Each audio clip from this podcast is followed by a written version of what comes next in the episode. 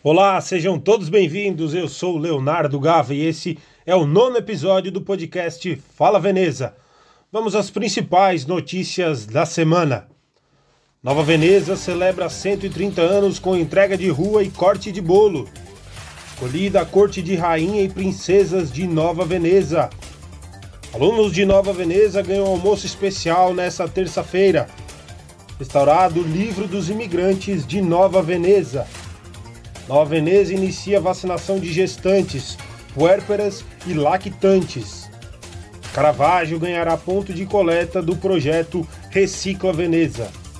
Prefeitura realiza revitalização de sinalização de vias do município. O município de Nova Veneza comemorou na última segunda-feira os seus 130 anos de colonização e 63 de emancipação político-administrativa. E este ano as comemorações ocorreram de forma diferente, na manhã do último sábado foi realizado o tradicional corte do bolo de aniversário e a entrega oficial da Rua dos Imigrantes, no centro da cidade. A programação continuou no sábado com a escolha da corte da 16ª Festa da Gastronomia Típica Italiana de forma virtual. Na segunda-feira, a banda do 28º GAC realizou a alvorada, percorrendo as ruas do município. E ainda no mesmo dia, o padre Ezequiel Dalpozo realizou um show itinerante pelos bairros da cidade. Foi escolhida na noite do último sábado a corte de rainha e princesas da 16ª Festa da Gastronomia Típica Italiana de Nova Veneza.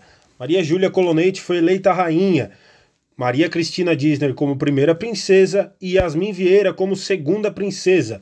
As três meninas, a partir de agora, vão representar o município e nós conversamos com as três. Confira o que falam as meninas após a escolha da corte. É, a experiência do concurso assim, foi extremamente incrível. Eu não achei que eu ia ganhar de verdade. Eu fui eu mesma desde o começo, do começo até o fim.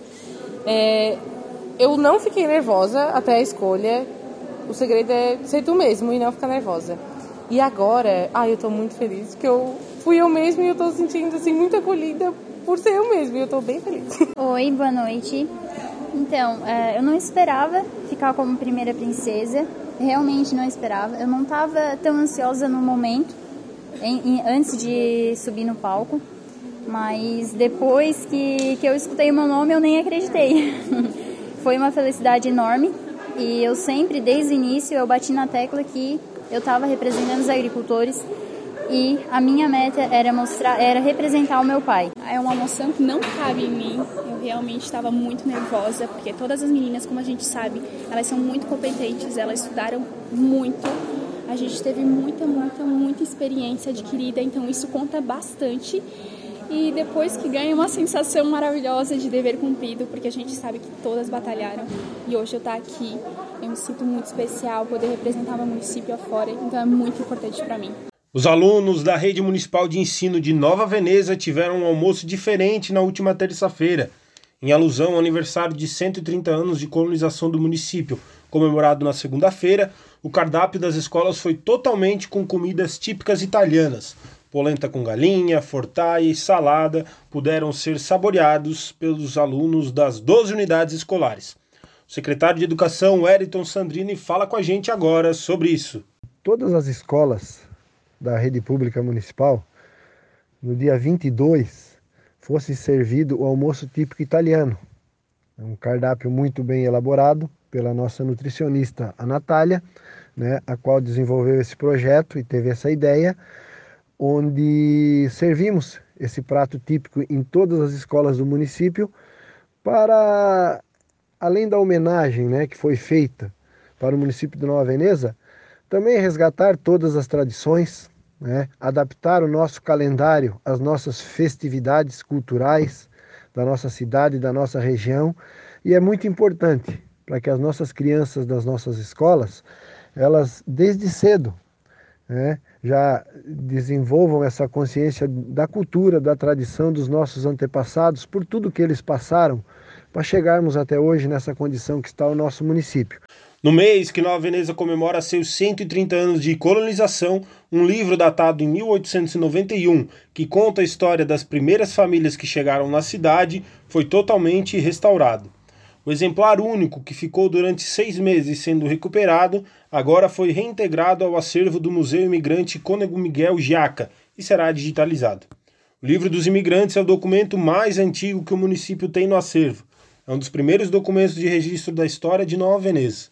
O exemplar tem o nome de todos os imigrantes que entraram na colônia a partir de 1891, em torno de 450 a 500 famílias. O repórter Lucas Sabino conversou com o museólogo Leonardo Hermes Lemos, que conta mais sobre isso. Então, a, a respeito do restauro do livro do, dos imigrantes, ele é o documento mais antigo que a gente tem no nosso acervo, no museu.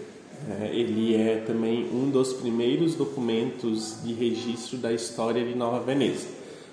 Ah, esse livro ele tem o nome de todos os imigrantes que entraram na colônia a partir de 1891.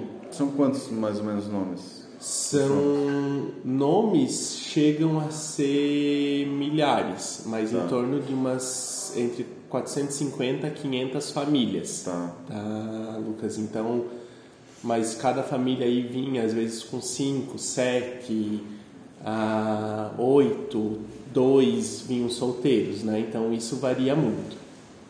Esse livro, então, ele data de 1891 e é um dos livros que a gente tem como acervo documental do Museu do Imigrante.